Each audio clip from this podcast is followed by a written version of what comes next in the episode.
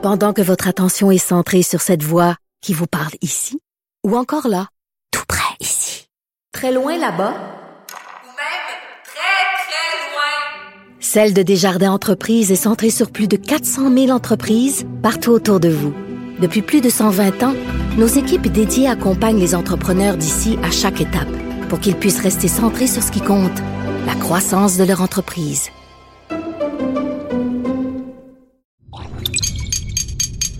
Cube Radio. Sophie Durocher. Sophie Durocher. Sophie Durocher. Mon nom est Sophie Durocher. Sophie Durocher. Des opinions éclairantes qui font la différence. Cube Radio. Tout le monde, bon lundi. Très contente de vous retrouver après une petite semaine de congé, une petite semaine de relâche avant tout le monde. Écoutez, aujourd'hui, je veux euh, revenir sur une controverse euh, qui me ciblait, qui a eu lieu euh, la semaine dernière. La compagnie de disques de Safia Nolin, la compagnie Bon Sound, qui a émis assez bizarrement un communiqué exigeant que j'arrête de parler de leurs clientes dans mes chroniques. Écoutez, ça fait 35 ans maintenant que je suis journaliste animatrice au Québec. Ça fait 11 ans que je suis chroniqueuse au Journal de Montréal, Journal de Québec, et jamais pendant toutes ces années-là, euh, qui que ce soit ne m'a dicté ce que je devais écrire ou ne pas écrire. Et c'est pas demain la veille que je vais commencer à me plier aux exigences de qui que ce soit. Écoutez, euh, euh, ce qu'on me reproche, c'est une chronique que j'ai écrite la semaine dernière à propos de Safia Nolin. Euh, Safia Nolin sur les médias sociaux avait tenu des propos euh, diffamatoires et erronés sur euh, Patrick Bruel et sa participation à Star Academy. Donc, dans ma chronique, j'ai simplement rétabli les faits et rappelé à Madame euh, Safia Nolin qu'il existe une telle chose que la présomption d'innocence et que dans un État de droit, on ne peut pas condamner ou accuser des gens alors que la justice les a blanchis ou les la justice les a exonérés. J'ai simplement fait ce rappel-là dans ma chronique. Il y avait aucune forme d'intimidation, aucune incitation à la haine dans ma chronique. Donc, je ne comprends pas pourquoi la compagnie de disques de Madame Nolin euh, se permet de m'accuser de l'avoir euh, intimidée. Donc, je tenais à faire cette mise au point-là. Je l'ai faite euh, ce matin dans le Journal de Montréal, le Journal de Québec, et je le fais euh, aujourd'hui en ondes à Cube Radio personne ne me dira ce sur quoi j'ai le droit ou pas le droit d'écrire. Ça s'appelle la liberté de presse. Et je pense que les gens de bon sens devraient plutôt s'intéresser aux propos que tient Madame Nolin sur les médias sociaux, euh, ces nombreux dérapages. Je pense que c'est à ça qu'ils devraient s'intéresser avant de faire la leçon aux journalistes. Quand j'ai vu cette euh, lettre publique de la compagnie Bon Sound, j'ai poussé un exaspéré. Ben voyons donc. De la culture aux affaires publiques. Vous écoutez Sophie Durocher. Cube Radio. Vous l'avez vu hier un petit peu partout à travers le monde, mais ici aussi au Québec, des manifestations de soutien au peuple ukrainien face à l'agression, l'oppression russe. On va parler de tout ça avec Grégory Bédi, qui est président de l'association culturelle ukrainienne Saint-Volodymyr de Montréal. Monsieur Bédic, bonjour. Bonjour. Comment euh, vous avez vécu cette euh, cette manifestation, ce rassemblement hier? Euh, Est-ce que ça ça fait chaud au cœur? Est-ce que c'est une goutte dans l'océan? Comment vous voyez ces, ces différentes manifestations? Ça fait absolument chaud au, au, au cœur et on va manifester autant que possible. ça me fait chaud au cœur pour voir la solidarité de de tous les, les gouvernements canadiens, québécois qui, qui étaient euh, de, de, regarder et voir, bien sûr, les vagues de drapeaux ukrainiens, euh, les vagues de drapeaux québécois, canadiens. Et je dois dire, il y avait des drapeaux de, de, de, de plusieurs régions de l'Europe. Lettonie, Géorgie, Lituanie, Roumanie, Moldavie, même la Cuba, la, la Pologne et la Grèce, tout le monde parlait d'une voix contre euh, l'attaque non provoquée de, de Vladimir Poutine et, et, son régime. Et tout le monde parlait de, de cesser la guerre euh, complètement et parler de paix au, au lieu. Mhm. Parlez-nous un petit peu de la communauté euh, ukrainienne à Montréal, au Québec. Est-ce que il y a, y a beaucoup de Québécois d'origine ukrainienne? Est-ce que vous avez euh, euh, euh, um, euh, des, des lieux où vous vous rassemblez, des événements culturels euh, marquants? Parce que on, on, on vous connaît peu, on, on vit ensemble au quotidien, mais il faut qu'il y ait, ça prend une, une agression comme celle de la Russie pour qu'on se dise ah mon Dieu, ben mon voisin il est d'origine ukrainienne, j'y avais pas pensé. Euh, de parlez-nous un petit peu de la, de la communauté ukrainienne, Monsieur. Et C'est exactement ce que vous venez de dire. Je veux dire, il y a plusieurs gens qui sont venus euh, de d'autres manifestations et ont dit Hey, écoutez, je suis ici pour vous encourager. Ma voisine est ukrainienne ou mon voisin est ukrainien. Euh, on est euh, au-dessus de 40 000 euh, Ukrainiens ou d'héritage ukrainien euh, à Montréal. Euh, euh, la plus grosse portion de, de population est à Rosemont, Petite Patrie, euh, où on se rassemble euh, dans toutes les églises, bien sûr, euh, euh, au site euh, euh, des, des, des congrès ukrainiens qui sont, qui sont dans, la, régi- la région. Et le, notre plus grand événement durant la- l'année où on voit 20 000 personnes de souche ukrainienne et euh, de souche québécoise, tout le monde, c'est c'est toujours le festival ukrainien euh, au mois de au mois de septembre. Mais euh, on voit tous les Ukrainiens, je veux dire, qui, qui parlent euh, ou d'héritage ukrainien, qui parlent d'une voix. Euh, et euh, on était 1500 au rassemblement euh, hier, donc c'était fantastique. Dans quelle mesure ce type de manifestation-là envoie un message à la Russie? C'est-à-dire que dans son espèce de délire, Monsieur Poutine, est-ce que ça lui fait quoi que ce soit de savoir qu'il y a des Canadiens, des Français, des gens, des Portugais qui manifestent en faveur de, l'Ukraine, ou est-ce que selon vous, il est tellement pris dans son délire que ça, n'a aucune importance, même symbolique pour lui? C'est c'est une très grande importance. Je ne peux pas croire que même lui peut se cacher dans une boîte quelque part et ne pas voir que le monde entier le dénonce. Euh, je veux dire, euh, nous, on manifestait pour la paix, mais on manifestait aussi, les forces armées de l'Ukraine font preuve d'un courage extraordinaire. Et euh, la diaspora ukrainienne est au-dessus 29 millions. Et ce n'est pas seulement la diaspora ukrainienne, mais comme vous dites, les Portugais, les Israéliens, les Italiens, les Allemands, tout le monde, et les Russes, je veux dire, qui protestent Mm. contre contre euh, la guerre. Euh, on avait des Russes à la manifestation hier aussi qui disaient excusez-moi, je, je, je suis russe, mais je vous supporte et je suis contre euh, euh, le régime de, Poutine. Donc oui, c'est très important que, que le monde continue à manifester contre quelque chose qui est inacceptable, contre une guerre inacceptable à un voisin qui est démocrate. Et c'est la plus, on parle toujours de l'OTAN. L'OTAN, c'est la protection pour l'Ukraine. Mais pour Poutine, c'est vraiment la démocratie de l'Ukraine. Et il y a peur que cette démocratie euh, soit, euh, soit renforcée par, par les Russes, les gens russes, qui ont besoin d'une démocratie aussi. Euh, on a vu beaucoup d'images euh, du président ukrainien qui a l'air d'un homme absolument euh, incroyable qui fait face à la situation avec beaucoup de courage. On a vu euh, ces députés euh, ukrainiens euh, euh, avec une kalachnikov à la main. On a vu ces citoyens ordinaires, des gens qui sont peut-être dans la vie ingénieurs, professeurs, euh, écrivains, peu importe, qui ont pris les armes, qui ont qui sont mis à fabriquer des cocktails Molotov. Le peuple ukrainien a l'air de semble être un peuple résilient, un peuple fort. Euh, Est-ce que vous êtes fier quand vous voyez vos compatriotes, la façon dont ils se défendent, la façon dont ils se tiennent debout? Euh, je, ne- peux pas exprimer en mots, excusez-moi, euh, la fierté que j'ai pour le peuple ukrainien. Excusez-moi, donnez-moi une seconde. J'ai eu l'occasion de, parler hier et bien sûr, on a, on a chanté, tout le monde à travers le monde chante l'hymne ukrainien euh, qui est devenu l'hymne de, la démocratie à travers le monde et j'ai eu l'occasion de, le traduire euh, de la langue ukrainienne en français. Et c'est exactement ce qui se passe. Nous, on le chante ici, mais en Ukraine, ils le vivent. Et ce que, les mots disent, Jim, c'est la gloire et la volonté du peuple continuent de la vivre en Ukraine. Et nous, Nous donnerons notre corps et notre âme pour notre liberté. Nos ennemis disparaîtront comme la rosée au soleil. Donc, Hmm. c'est bien important de, de- de le chanter, mais ici, on le chante, mais là-bas en Ukraine, ils le vivent. Et je suis super fier. Tous euh, les Ukrainiens, je veux dire, tout le peuple, je veux dire, dans tous les pays, pour voir comment euh, les Ukrainiens se défendent, ils se mettent devant les tanks, euh, je veux dire, des femmes, des hommes, tout le monde prennent des armes pour défendre leur pays, leur ville et leur rue et leur maison. Donc, c'est incroyable.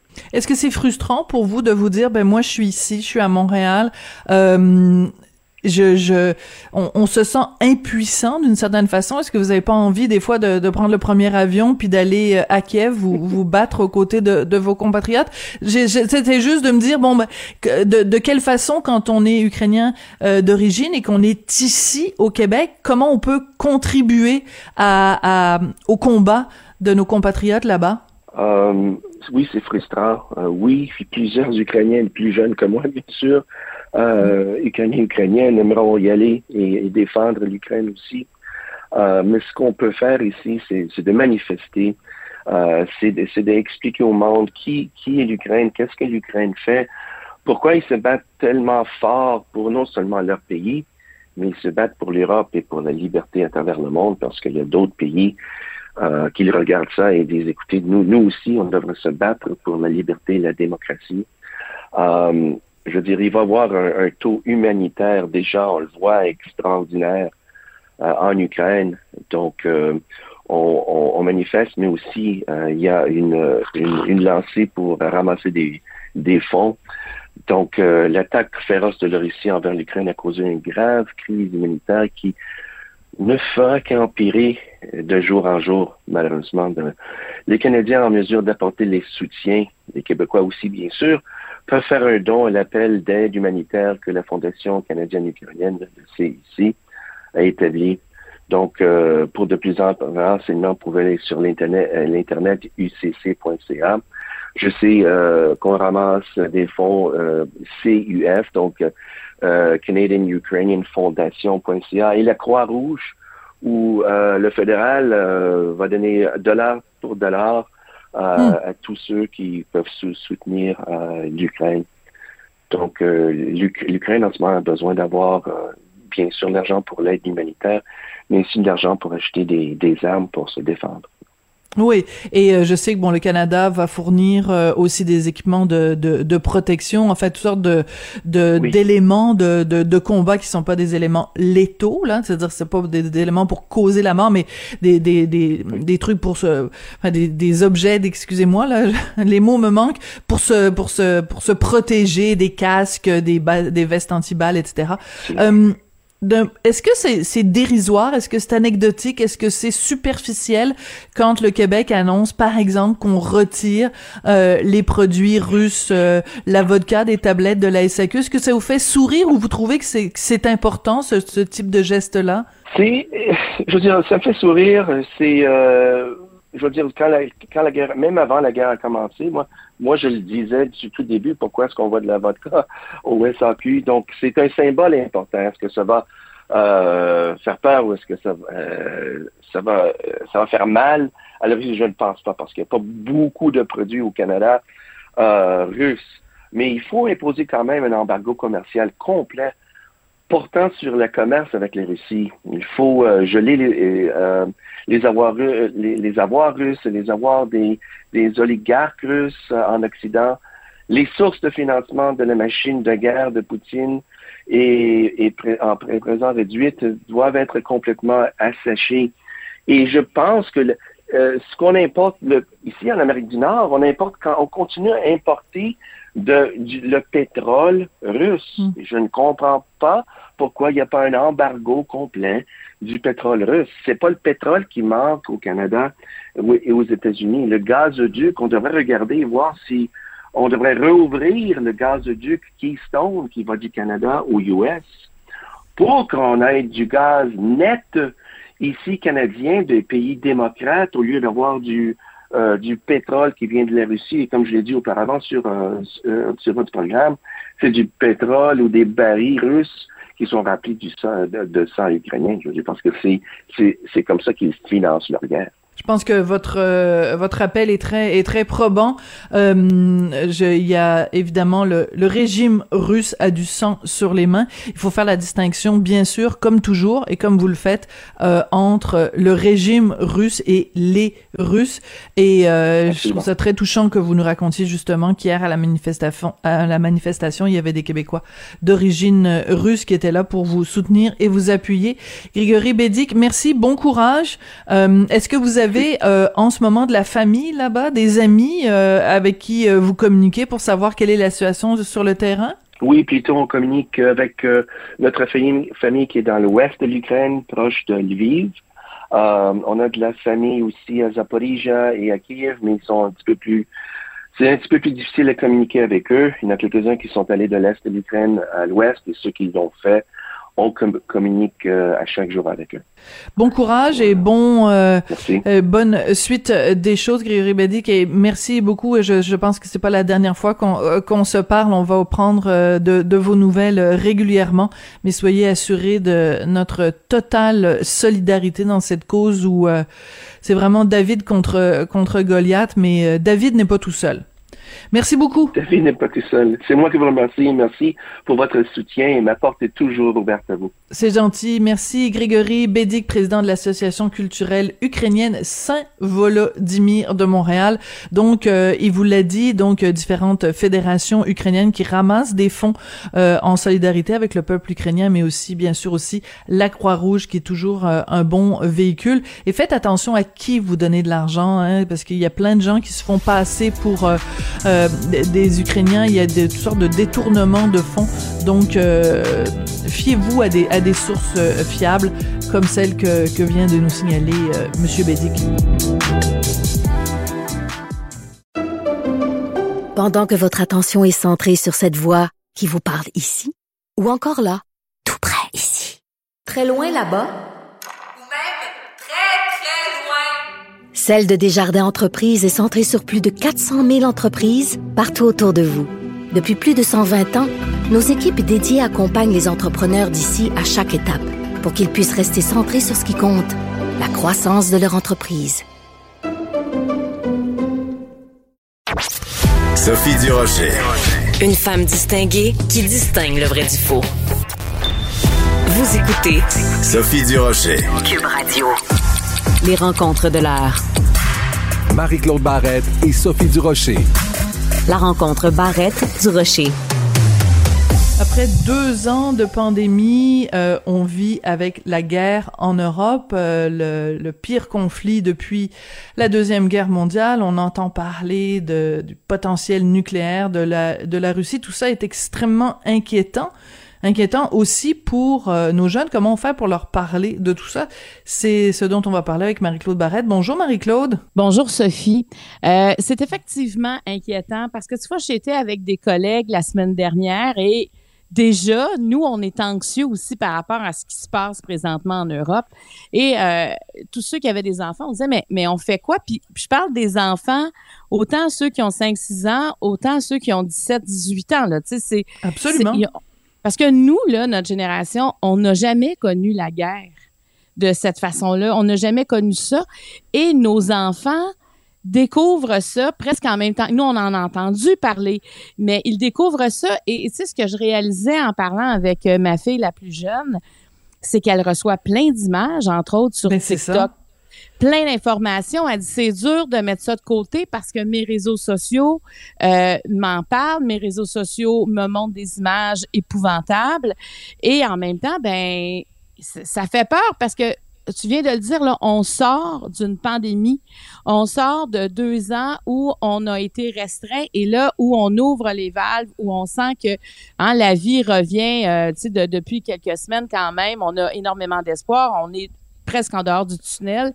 Et est-ce qu'on a envie de célébrer quand on voit ces images-là? Est-ce qu'on a envie de profiter de la vie? Est-ce qu'on se sent libre quand on voit euh, ces images-là? Puis en même temps, il faut pas non plus se mettre la tête dans le sable. Ça existe, c'est là. Il faut en parler. Puis je voudrais juste dire, il y en a plein qui disent, oui, mais nous, là, c'est plus difficile parce que euh, on a eu la COVID. Je voudrais juste dire qu'en Ukraine, il y a eu 5 millions de personnes qui ont eu la COVID. Il y en a, il y a eu 112 000 morts. Ouais, Donc- ça, c'est important de le rappeler. C'est pas le l'Ukraine, c'est pas euh, euh, ils ont pas vécu dans une bulle séparée Non. du reste du monde. Là, ça a été une pandémie mondiale, donc euh, évidemment ils ont ils ont morflé Oui. eux aussi. Ils- Et ils aussi, sont- oui, vas-y. Non, non, mais je veux dire, leurs jeunes aussi, on peut imaginer tout ce qu'ils vivent, ces jeunes-là, tu sais. Et je pense qu'on a beaucoup de nos jeunes qui, sont, qui ont une grande compassion aussi pour ce qui se passe là-bas. Donc, c'est...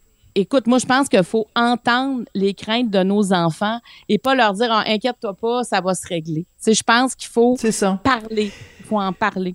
En parler. Puis tu sais, moi, je, trouve qu'il y a une chose qui est extrêmement importante, c'est euh, moi ce qui me frappe depuis le début de, de, de ce conflit-là, c'est évidemment l'histoire d'horreur mais aussi l'histoire de courage. Et moi, ça me chavire complètement quand je regarde le président ukrainien, Monsieur Zelensky, qui fait euh, des vidéos, qui tient tête euh, à Poutine. Quand je regarde, euh, je, je vois ces images passer de cette députée ukrainienne avec la Kalachnikov euh, qui montre euh, des images d'elle sur les médias sociaux. Quand je vois des, des gens dans des, je pense une usine de bière euh, dans un endroit en Ukraine où ils se sont mis à la fabrique, ils ont arrêté de faire de la bière et ils sont mis à la fabrication de cocktails molo- Molotov. Quand je vois euh, les, le peuple russe, des gens qui, euh, euh, alors qu'on sait la façon dont en Russie, euh, quand tu manifestes contre le pouvoir, euh, le prix euh, élevé que tu payes, des gens qui descendent dans la rue partout en Russie pour manifester contre la guerre. Je trouve que c'est ça aussi qu'il faut raconter à nos enfants, ces histoires-là de courage et de et de gens qui se tiennent debout. Mais tu as tellement raison. Moi, je trouve que euh, toutes les manifestations qu'il y a présentement, il y en a au Québec, il y en a à travers le monde. C'est important euh, d'y participer. C'est important, euh, j'imagine même dans les écoles. Je, je sais que par exemple en France aujourd'hui, c'est le, comme le retour du grand con- du grand congé et euh, les professeurs ont comme mandat de parler de la guerre, de savoir ce qui se passe, d'avoir l'impression, tu sais, des fois ça peut être pour les jeunes de, de dessiner le drapeau, de d'avoir l'impression de faire un geste euh, d'espoir euh, qui peut aider. Euh, tu sais, c'est toujours dans l'action qu'on va arrêter l'anxiété, hein, ce, petit hamster qui arrête jamais dans notre tête. Et moi, de voir ces milliers de manifestants, ça moi déjà, ça me fait du bien de voir ça, parce qu'on a l'impression qu'on laisse pas l'Ukraine tomber, mais c'est ce que tu dis, c'est important, c'est de, de sortir les histoires de ces héros de guerre qu'on commence déjà à voir ressortir d'un peu partout et, euh, et d'en parler. Tu sais, moi, je, je me souviens de la guerre, euh, ben je me souviens pas, j'ai peut-être pas là, mais comment ma grand-mère m'a parlé euh, des années 40, du début des années 40, comment elle a vécu la guerre, quand elle parlait, entre autres, que, que les aliments étaient rationnés, qu'elle avait ses coupons euh, pour nourrir sa famille. Et déjà, en Europe, on parle de pénurie alimentaire. Tu sais, c'est des choses qui reviennent et, et on dirait là que moi, personnellement, euh, je, je- je me dis c'est c'est incroyable qu'on vive ça encore en 2022. Et là, on entend parler d'armes nucléaires. Et c'est pour ça que je pense que c'est important aussi d'entendre nos enfants. Qu'est-ce qu'ils entendent, eux, par rapport à ça, par rapport aux armes nucléaires? Parce que là, il y a des scénarios qui pourraient être catastrophiques. Euh, tu sais, est-ce que nos enfants connaissent vraiment ce qui s'est passé à Hiroshima, à Nagasaki? On n'est pas tant sûr, tu sais, qu'ils qu'ils Oui, connaissent. puis C'est ça, puis euh, je, suis euh, contente que tu amènes ce point-là, Marie-Claude, parce que c'est un, un élément sur lequel je reviens tout le temps. Est-ce que dans les écoles québécoises, on enseigne suffisamment à nos, euh, à nos, à nos élèves, à nos enfants, ce qui s'est passé pendant la Deuxième Guerre mondiale? J'en doute vraiment, parce que quand je regarde, je vais faire une espèce de, de, de parallèle, enfin une sorte de, de parenthèse, mais regarde quand il y a eu les manifestations, que ce soit à Québec, que ce soit à Ottawa, du mouvement euh, des camionneurs, enfin, euh, appelons-le, mettons, le mouvement, le, le fameux convoi de la liberté, entre guillemets, toutes les, les niaiseries qui se sont dites, où les gens euh, faisaient des liens avec le nazisme, euh, disaient qu'on vivait en dictature et tout ça. Donc, c'est, je pense qu'il y a vraiment l'occasion ici de faire de l'éducation, d'expliquer aux gens c'est quoi une dictature, d'expliquer c'est quoi un dictateur, d'expliquer c'est quoi la démocratie, d'expliquer en effet ce qui s'est passé à Nagasaki, à Hiroshima, de, de faire des rappels historiques. Euh, je vois je vois des gens euh, qui font évidemment des parallèles entre Poutine et Hitler. Est-ce que le parallèle est pertinent? Je sais pas, mais c'est important en tout cas de de, de rappeler ce qui s'est passé en Europe et, et de, de parler aussi de l'histoire de la Russie, de de parler de l'histoire de l'URSS et de, de tout ce qui s'est passé. Si on n'a pas cette perspective-là historique, on regarde ça aller et on ne comprend rien. On comprend pas pourquoi la Crimée, pourquoi l'Ukraine, pourquoi la Biélorussie. On comprend rien. Donc, toutes les perspectives historiques sont extrêmement importantes. Donc, moi, je pense qu'il faut en parler. Il faut écouter les craintes et ne pas, ne pas négliger. Parce que, écoute, partout, partout, on voit les images. Là. Il ne faut pas oublier Ben que oui. notre cerveau sort de deux ans d'état d'hypervigilance qu'on est en train de laisser Très tomber. bien dit. Oui. Donc, on est dans une période où on, a, on pense qu'on est, qu'on est libre et ça, ça arrive puis on a l'impression que ça se rapproche. Tu sais, quand on entend euh, tous les pays qui vont aider, quand on, on- quand on voit la peur qu'on a tout le monde de la guerre nucléaire, alors il faut, euh, faut accuser de ça, faut parler de ça. Et c'est ça, je voulais avoir une pensée pour nos jeunes parce que je me dis, moi, ça me rend, là, euh, tu sais, comme maman, là, si tu veux, de... Mm. J'en reviens pas de tout ce que nos jeunes vivent. Je te dis, là, moi, je, Mm. me, je me demande comment on va comment on va se relever de tout ça. Tu sais, on part du principe où nos jeunes peuvent à, à- à peine avoir accès à, à la propriété. Tu sais, nos jeunes qui sont un peu plus vieux. Alors, nos jeunes qui ont mis plein de choses de côté depuis deux ans. Et, et là, ils, ils arrivent où il y a comme une peur de guerre. Et quand on regarde les images de chars d'assaut, de, de les Russes qui passent sur des voitures avec des chars d'assaut, tu sais, il y a, Ah, y a toutes sortes d'images ouais. là, qu'on a vues qui viennent.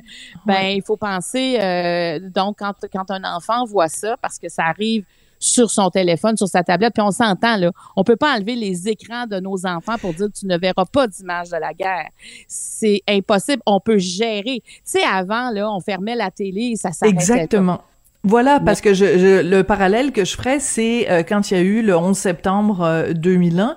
Euh, écoute, ça, c'est fou, hein? Il y a 21 ans. J'ai l'impression que c'était hier, mais on, on, on vivait avec cette espèce de sentiment-là. On se disait, coudon, est-ce que c'est la troisième guerre mondiale qui est en train de commencer? On était, on était c'était les images étaient absolument épouvantables mais pour protéger les enfants où on on avait juste à éteindre la télé puis on n'avait pas euh, à être branché 24 heures sur 24 sur des, trucs de nouvelles.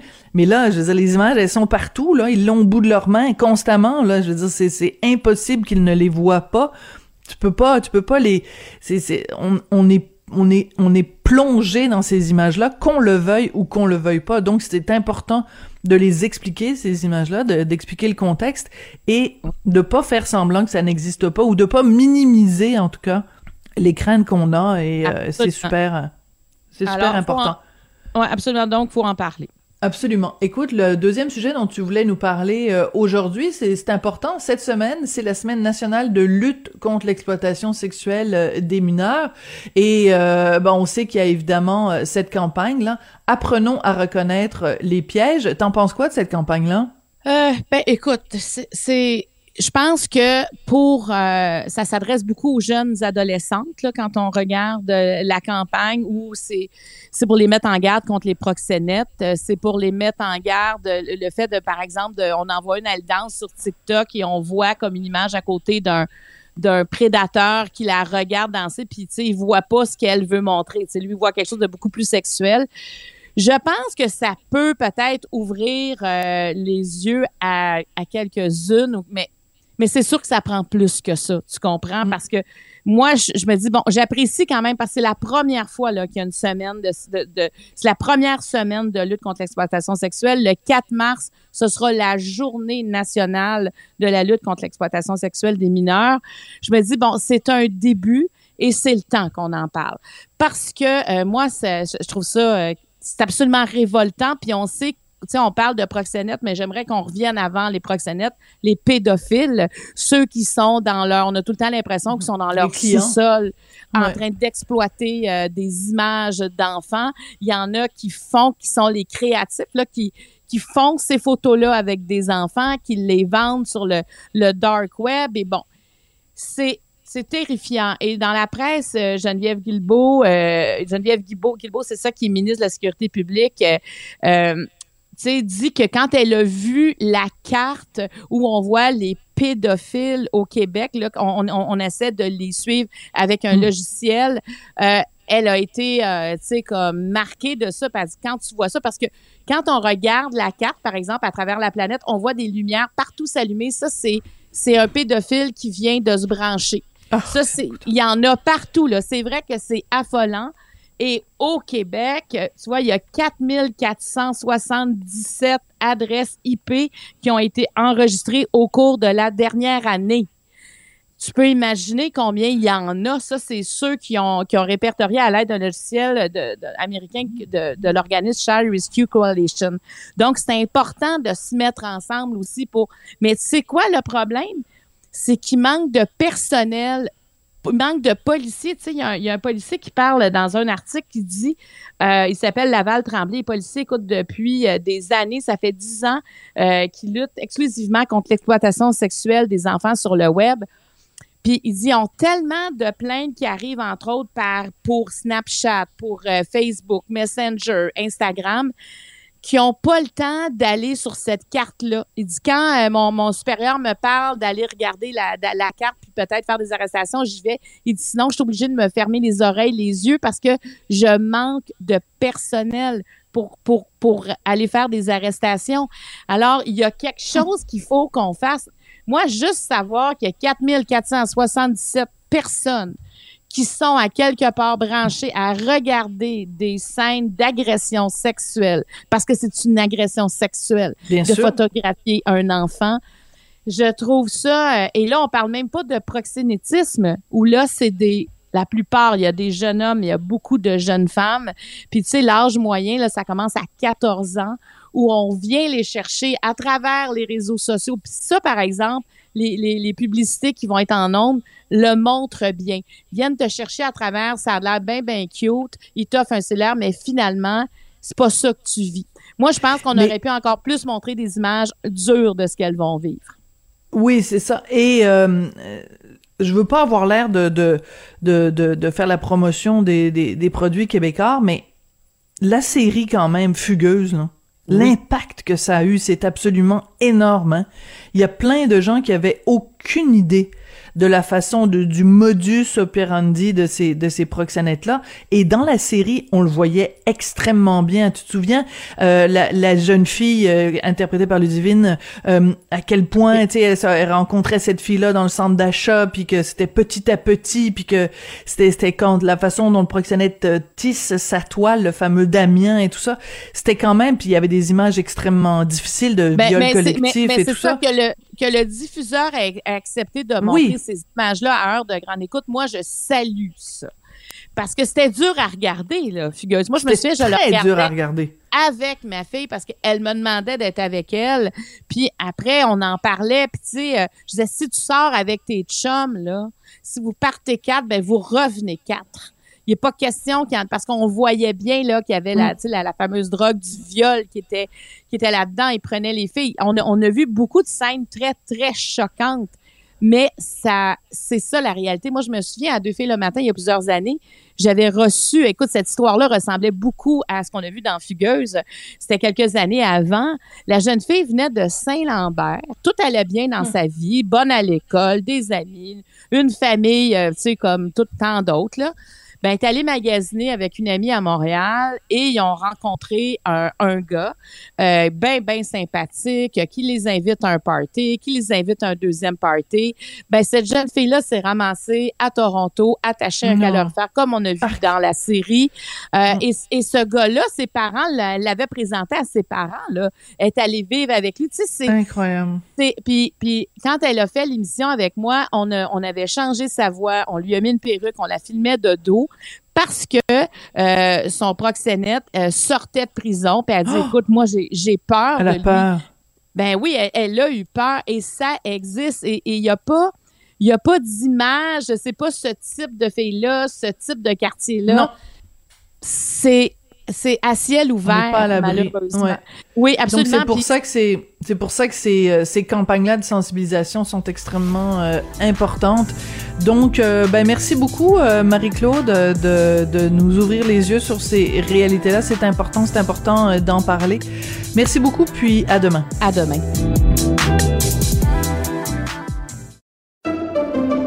Pendant que votre attention est centrée sur vos urgences du matin, vos réunions d'affaires du midi, votre retour à la maison ou votre emploi du soir, celle de Desjardins Entreprises est centrée sur plus de 400 000 entreprises à toute heure du jour.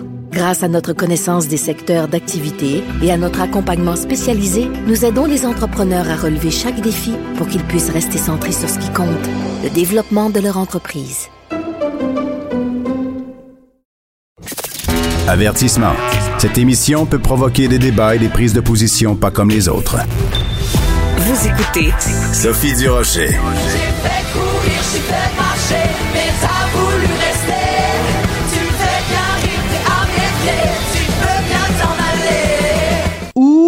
Wow, c'était Vavavoum hier soir à Star Academy avec euh, la présence euh, de euh, Mitsu, pas juste comme euh, comme chanteuse, mais aussi comme inspiratrice et comme directrice artistique de d'un segment complètement hallucinant. On va parler de tout ça avec Émilie Fournier, qui est productrice au contenu à Star Academy. Bonjour Émilie. Allô Sophie, je suis contente que tu dises inspiratrice parce que c'est le, le sentiment qui est ressorti de ces mois de travail, faut le dire, des mois de travail avec euh, Mitsu, qui a un univers qui, a- qui est tellement riche. Tu sais, la matière première était tellement bonne Oui. euh, que ça a été pour nous un, un trip en bon français de création absolue. Quand j'étais petite, je rêvais de faire de la télé comme ça, puis là hier on le fait. Ah, c'était hallucinant avec euh, donc euh, des des des des dragues, je veux dire, des des décors de cowboy, un, un taureau électrique. Écoute, c'était vraiment là complètement disjoncté et parmi tout ça, notre Mitsu plus belle que jamais avec sa robe smoking splendide qui est et aussi ce qui était euh, beau à voir, c'était l'interaction avec les les académiciens qui euh, ont, ils sont tellement jeunes. Écoute, ils étaient même pas nés quand elle chantait euh, Bye Bye mon cowboy. Ouais, mais c'est ça aussi cette semaine à la quotidienne quand elle est allée les rencontrer pour préparer ce numéro-là. On a tous vécu quelque chose parce que Mitsu, c'est là aussi toute sa force. C'est une fille qui a du métier, qui a du bagou, qui est intelligente, tu sais. Puis quand je me souviens, elle a entre autres dit à, à Edouard, là, Edouard, arrête de déconner. T'as quelque chose. Oh quelque boy. chose à offrir, tu sais. Elle ramène tout le temps les gens. Ah, puis elle était impliquée. Camélia, il faut que tu joues plus le personnage et tout ça. Donc, il y a eu une confiance, je pense, Mm. qui s'est et un désir de comprendre quelle était l'œuvre de cette fille-là, une curiosité. Puis il faut dire qu'au niveau du son, si on, on- on repense au medley d'hier soir, le répertoire de Mitsu vieillit vraiment bien. C'est des Oui. arrangements qui sont encore actuels aujourd'hui. Je pense que musicalement, il y a quelque chose qui a accroché euh, nos jeunes. Puis aujourd'hui, on est aussi beaucoup dans la direction artistique, c'est tout ce que les artistes font sur leurs réseaux sociaux. Mais je pense que Mitsu le faisait déjà même avant les réseaux sociaux. Donc, il y a quelque chose qui les a allumés, en tout cas. Oui, puis c'était important de voir cette euh, oui cette transmission là. Puis aussi euh, à la base, c'est juste l'amour du métier, l'amour de hey écoute, on c'est le party, on va s'amuser, mais la réalisation que pour arriver à un résultat où ça a l'air facile, où ils ont l'air de s'amuser, ben c'est des heures et des heures et des heures de travail et je pense que c'est aussi beaucoup ça que que Mitsu leur a euh, communiqué. Écoute, moi hier euh, parce que bon, à chaque euh, euh, émission, il y a des des fois des petits segments euh, humoristiques où on taquine les, les académiciens. Hier, je me faisais pipi dessus avec Roxane Bruno. je trouve que c'est j'ai découvert un aspect complètement capoté de Roxane Bruno. Ben on sait qu'elle est drôle, mais euh, vraiment hier, quand elle, elle jouait du piano avec un gant de boxe, elle imitait Grégory Charles. Écoute, elle est complètement disjonctée, Roxane là. Ouais. Mais Roxane, l'an dernier, elle faisait elle-même, parce qu'elle est réellement fan de Starac, des Starac Reviews. C'est elle qui a inventé ce terme-là, parce qu'elle a une super communauté, puis elle est vraiment engagée. Est venue d'ailleurs sur le plateau, se promener en coulisses et tout ça, rencontrer les jeunes. Elle avait chanté avec eux aussi. Là, on s'est dit, ben écoute, il y a quelque chose là, ça marche, on veut faire de l'humour et drôle, et elle se lance de plus en plus en humour, notamment sur son TikTok, Roxane. Euh, ben pourquoi pas, tu sais, puis qui est le fun avec Roxane, c'est je pense que tant dans sa musique que là maintenant dans son humour, elle ne se retient pas, elle n'a pas de filtre. Moi, la scène d'Olivier avec l'imitation du kit de la semaine passée argentique, c'est du papier d'aluminium. C'est ça, il n'y a pas de demi-mesure. Fait que dans ce temps-là, je pense que ça devient un langage commun pour euh, pour l'humour. Édouard aussi qui fait son insomnie avec les cernes dessinées en dessous des yeux, mais elle est tellement profondément gentille qu'elle peut se permettre d'aller jusqu'au bout de sa plaisanterie, puis ça résonne super bien. Tu sais, donc je suis contente de savoir que ça t'a plu aussi parce que ben on fait ça pour plaire aux gens puis pour se divertir. donc euh, check mission accomplie. Oui, exactement. Puis écoute, euh, euh, 30 secondes quand même, un, un mot sur euh, sur notre ami Mathieu qui a dû euh, quitter Oh. l'aventure. C'est toujours c'est toujours crève-cœur. C'est, c'est crève-cœur. J'en parlais avec Grégory hier, puis on se disait, on ramène-tu le concept de tout le monde accumule un pointage pendant la saison, on fait pas d'élimination sauf au dernier show, ça nous ferait du bien. Mathieu, notamment avec son énergie contagieuse, un gars qui aime prendre la scène, puis qui avait, qui a appris beaucoup, on l'a vu évoluer, euh, qui était un beau leader positif dans l'académie. Je lisais le résumé euh, de la fin de soirée euh, qu'on reçoit toujours à l'interne, puis Julien, entre autres, qui disait, oh, je pourrais plus emprunter de linge à Mathieu. Tu sais, je pense que c'est une présence qui va nous manquer beaucoup. Ouais. Euh, mais Mathieu était très serein, il était prêt à rentrer à la maison, il avait hâte de faire ses entrevues aujourd'hui, il a hâte à la suite. Euh, puis c'est ce que Guylaine lui a dit aussi après le show. Elle a dit la seule chose qui te distingue du grand gagnant, ben c'est deux mois. Au final, c'est juste du facteur temps. Maintenant, ça t'appartient et continue. Puis je pense qu'il a vraiment envie de continuer. Très bien résumé. Euh, Émilie, merci beaucoup. Puis j'ai dé- déjà hâte de, de, de savoir ce que tu nous réserves et ce que vous nous réservez euh, dimanche Ouais. prochain. Donc, ce sera le sixième variété de Star Academy. Mon Dieu, que le temps passe vite. Écoute, il n'y a pas de Oh, semaine oui. de relâche pour Star Academy, en tout cas. Donc, euh, travaillez fort. On se retrouve lundi prochain. Elle manquait pas ça, ouais, exactement. Absolument. Merci beaucoup. Oui, j'en connais un de 14 ans chez nous qui va regarder ça euh, religieusement. Merci beaucoup, Émilie. Fantastique. Merci. Bye bye. Émilie Fournier, productrice au contenu de Star Academy. Pendant que votre attention est centrée sur cette voix qui vous parle ici, ou encore là, tout près ici, très loin là-bas, Ou même très, très loin. Celle de Desjardins Entreprises est centrée sur plus de 400 000 entreprises partout autour de vous. Depuis plus de 120 ans, nos équipes dédiées accompagnent les entrepreneurs d'ici à chaque étape pour qu'ils puissent rester centrés sur ce qui compte, la croissance de leur entreprise.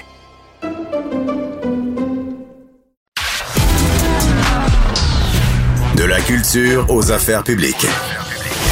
Vous écoutez Sophie Durocher. Cube Radio. Il y a urgence nationale, rien de moins. Ce sont les mots qu'ont utilisés Maxime Laporte, qui est président du mouvement Québec français, et Marianne Alpin, qui est présidente générale de la Société Saint-Jean-Baptiste, pour parler de la loi 101 qui devrait, selon eux, s'appliquer au niveau Vous savez que c'est la, le gros sujet de discussion euh, en ce moment en politique euh, provinciale. On va parler de tout ça avec Maxime Laporte, donc qui est un des signataires de, de cette lettre qui a été publiée dans le Journal de Montréal, Journal de Québec la semaine dernière.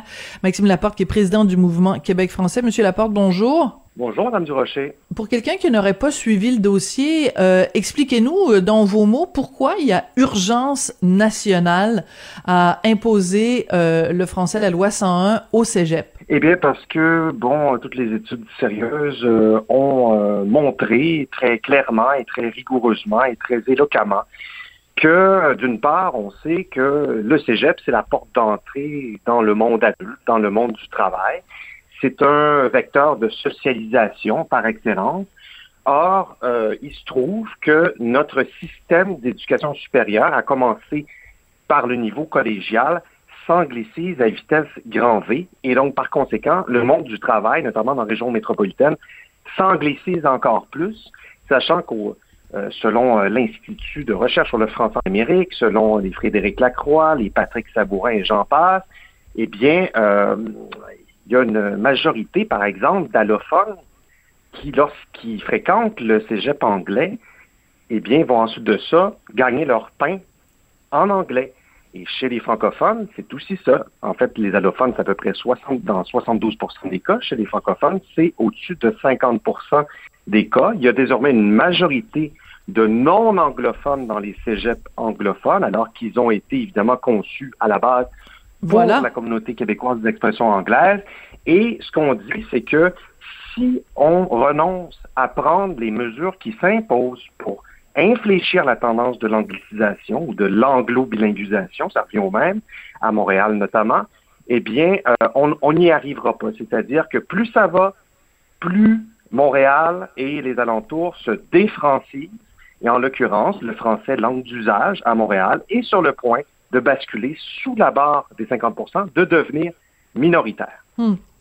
Monsieur Laporte, euh, on, on va revenir euh, au cégep, mais je peux pas m'empêcher, vous venez de parler de la défrancisation de Montréal. Hier, euh, je suis allée dans le quartier Parc Extension pour faire vacciner mon fils pour sa troisième dose. Quand on s'est présenté, mon mari, Richard Martineau et moi,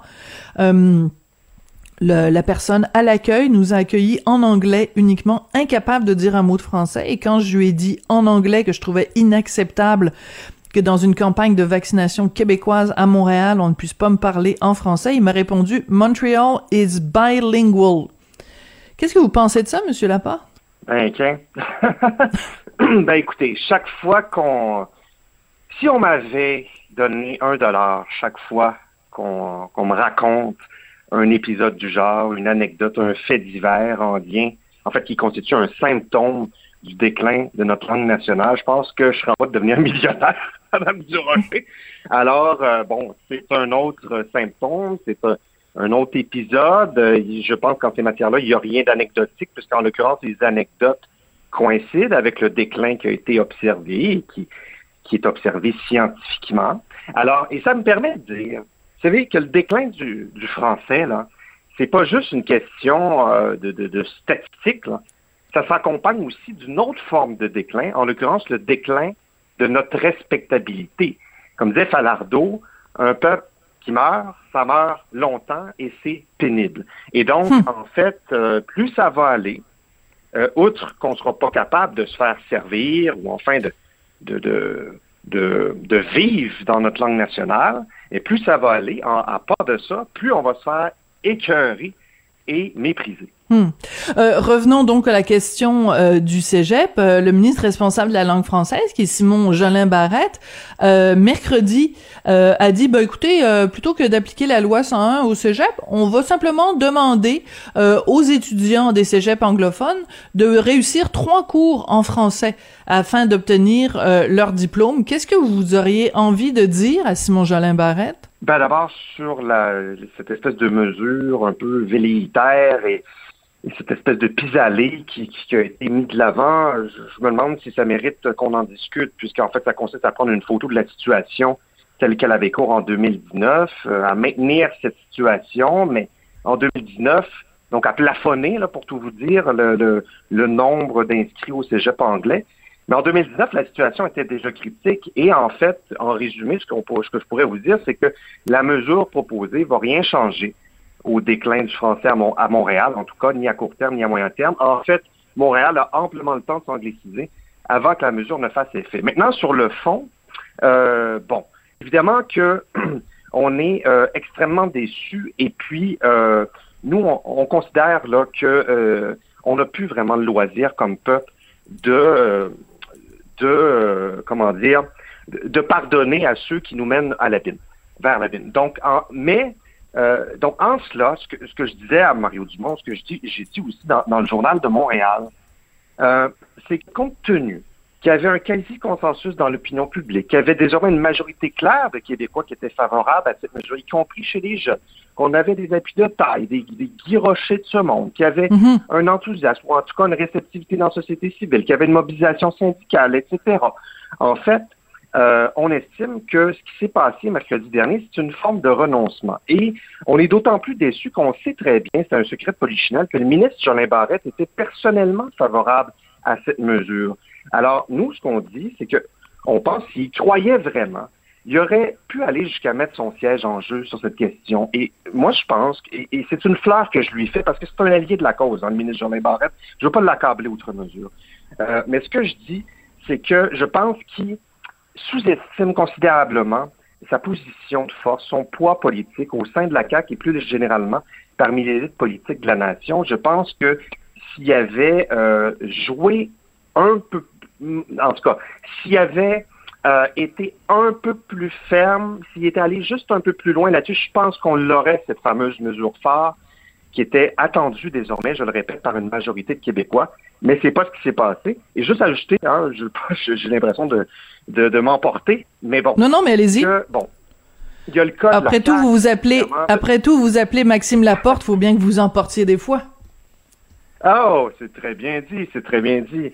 Euh, je ne ferai pas de jeu de mots avec euh, le rocher, par contre. Non. Euh, ce sera pour une prochaine fois. Mais ce que Allez-y. j'allais dire, c'est c'est que, bon, bien sûr, il y a le cas, disons, du caucus caquiste, de cette tel un peu euh, canadianiste ou en tout cas euh, antinationaliste là, qui, manifestement fait la loi à la CAQ, mais il y a aussi le cas des autres partis, euh, c'est-à-dire, évidemment, le Parti québécois avait proposé la loi 111 cégep, et ça, je pense, ça mérite d'être salué, vraiment. Mais bon, de, Québec solidaire au Parti libéral, en passant par le, le Parti conservateur d'Éric Duhem, bon, tout le monde plus ou moins opposé passivement ou activement à cette solution qui était la seule solution viable au plan institutionnel pour, euh, bon, euh, espérer que le français soit, euh, disons, un peu moins en danger dans l'avenir. Hmm. Qu'est-ce que vous répondriez à quelqu'un qui dit c'est pas grave, c'est pas important. Je vais aller au cégep en anglais, ça m'empêchera pas de continuer à parler la belle langue française, ça m'empêchera pas euh, de de même si je vais à l'université en anglais après, ça dérangera pas. Je vous donne un exemple personnel. Moi, j'ai fait le cégep en français, par contre, je suis allée à l'université. Je suis allée à McGill. Je suis allée en anglais. Après ça, j'ai fait des études à Columbia. Euh, je, je suis parfaitement bilingue, mais j'ai pas perdu mon français. Qu'est-ce que vous répondez à quelqu'un qui vous dirait c'est pas grave? Bon, d'une part, c'est une, réaction qui peut paraître tout à fait intuitive. hein. On peut se demander, en effet, en quoi moi, personnellement, je peux nuire, bon, à la pérennité du français de par mes actions. Euh, donc, en effet, je pense que la première chose à dire, c'est que ce n'est pas vraiment, en tout cas pas a priori, une question d'action personnelle. C'est une question institutionnelle. Euh, imaginons une situation où tout le monde au Québec en fait, euh, choisissait d'agir de la sorte. Tout le monde, donc, vivrait, grosso modo, sa vie en anglais, tout en se disant, ah non, mais moi, ma langue maternelle, ou, c'est le français, ou je connais le français, donc, en fait, ça, ça, ça nuit pas au statut du français. Ben, et c'est évident que dans la réalité, ça nuirait au statut du français. Donc, en l'occurrence, les, euh, du côté, là, on parlait des cégeps, mais vous savez que les cégeps anglais attirent dés- désormais plus de 50% je parle de- dans l'île de Montréal, plus de 50% euh, de la clientèle euh, étudiante collégiale. Euh, et puis, c'est une, C'est c'est une réalité, en fait, qui va en s'accélérant. Et donc, au plan institutionnel, si on est incapable d'établir un environnement linguistique qui soit à peu près normal, c'est-à-dire où la langue nationale soit la langue commune, soit la langue euh, habituelle des interactions, alors on anglicise institutionnellement, collectivement, notre société. C'est un Oui, phénomène. et on va se en quitter fait, et on va se quitter là-dessus, Monsieur Laporte. Ah. Malheureusement, je dois refermer la porte sur cette entrevue. Désolé, désolé, c'est vraiment, je ne peux pas m'en empêcher. Maxime Laporte, vous êtes président du mouvement Québec français, donc j'encourage tout le monde à aller lire euh, la lettre que vous avez signée avec euh, Marianne Alpin sur euh, cette urgence nationale concernant l'imposition de la loi 101 au Cégep. Merci beaucoup, Monsieur Laporte, et c'est comme ça que se termine l'émission. Merci beaucoup à Jean-François Paquet à la mise en onde, à la réalisation. Merci à Florence Lamoureux à la recherche, et je vous non pas bye bye, je vous dis au revoir et à demain. Cube Radio.